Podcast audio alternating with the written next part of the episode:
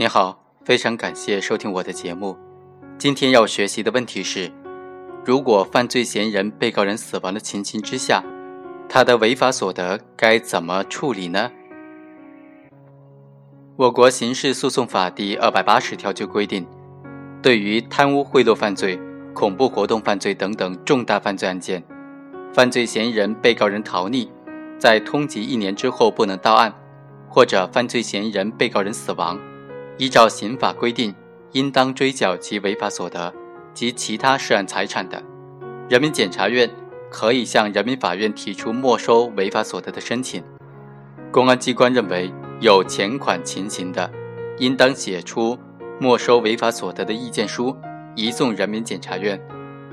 没收违法所得的申请，应当提供与犯罪事实、违法所得相关的证据材料，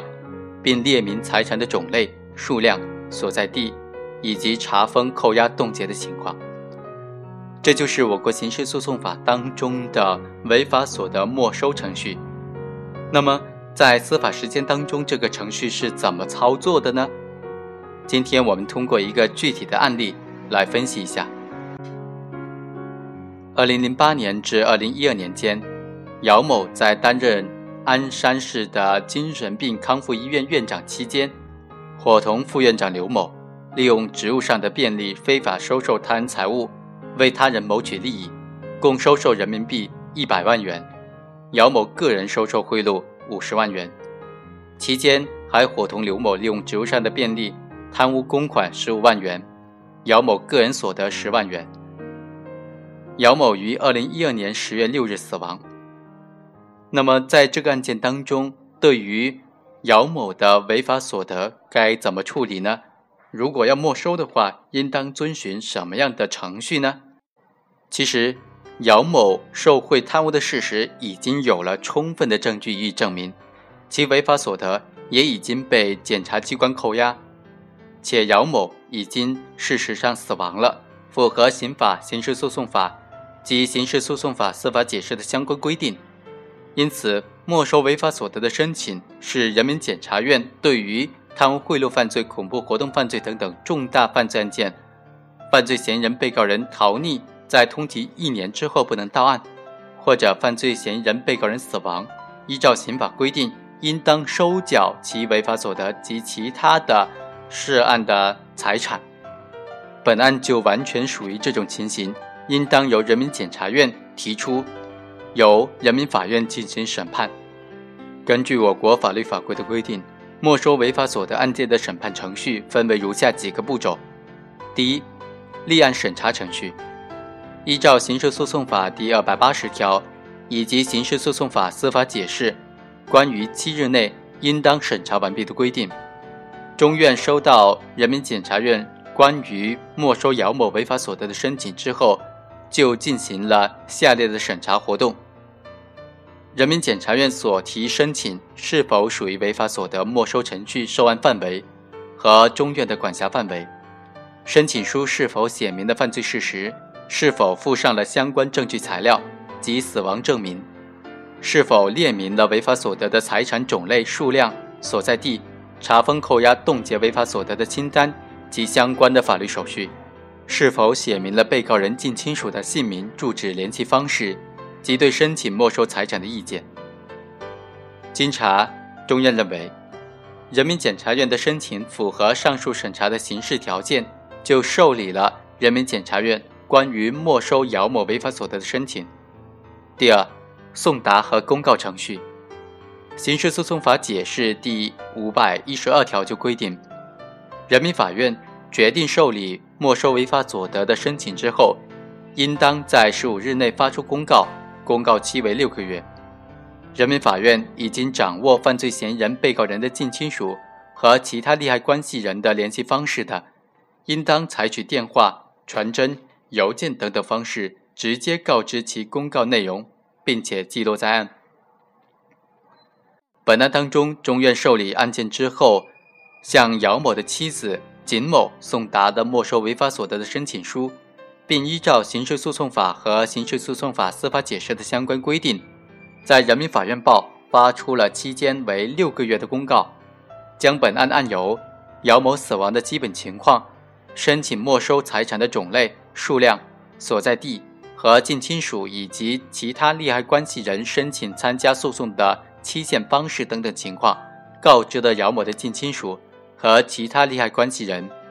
同时将公告内容直接告知了景某。第三，是否开庭审理的程序？刑事诉讼法司法解释同时又规定，公告期限届满之后，人民法院应当组成合议庭，对申请没收违法所得的案件进行审理。利害关系人申请参加诉讼的，人民法院应当开庭审理；没有利害关系人申请参加诉讼的，可以不开庭审理。在本案当中，中院发出的公告。于二零一三年九月七日期满，公告期内没有其他近亲属及利害关系人提出异议，并申请参加诉讼。景某对于没收违法所得申请书也没有提出异议，且明确表示不申请参加诉讼。中院在公告期满之后，决定依法组成合议庭，不开庭审理本案，对人民检察院指控的事实和证据予以认定。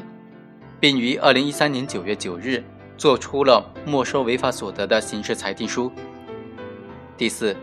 刑事裁定书是否必须送达未参加诉讼的被告人近亲属的程序？刑事诉讼法第五百一十七条就规定，对没收违法所得或者驳回申请的裁定，犯罪嫌疑人、被告人的近亲属和其他利害关系人或者人民检察院，可以在五日内提出上诉和抗诉。在本案中，姚某的妻子景某明确表示不参加诉讼，则其不是本案的诉讼参与人。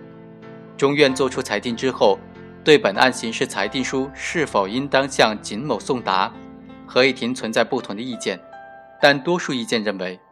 本案刑事裁定书依法可以向景某送达，但鉴于其不是诉讼参与人，不应当享有上诉权。事实上。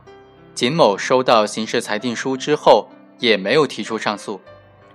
那么剩下最后一个问题：本案当中的刑事裁定书对于姚某该怎么称呼呢？检察机关在没收违法所得的申请书当中，对姚某采用的称谓是犯罪嫌疑人。人民法院在刑事裁定书当中应当采用何种称谓？存在两种不同的意见。一种意见认为，没收违法所得的财产。必须是有证据证明是犯罪所得，既是犯罪所得，那么对财产所有人就应当称为罪犯。另一种意见认为，罪犯是对经过法庭审判之后已经发生法律效力的被告人的称谓。犯罪嫌疑人是在检察机关向人民法院提起公诉前，对受刑事追诉者的称谓；在检察机关正式向人民法院提起公诉之后，则称为被告人。在本案当中，犯罪嫌疑人已经死亡，不能够参加法庭审判，对其称罪犯或者犯罪嫌疑人都有违相关法律的规定。最后，法院决定在法律文书当中对姚某采用被告人的称谓。因此，法院认为，被告人姚某身为国家工作人员，利用职务上的便利实施受贿、贪污犯罪，获得违法所得共计五十多万元，事实清楚。检察机关所提没收姚某违法所得五十多万元的申请，应当予以支持。因此，裁定没收被告人姚某的违法所得五十多万元，上缴国库。以上就是本期的全部内容，下期再会。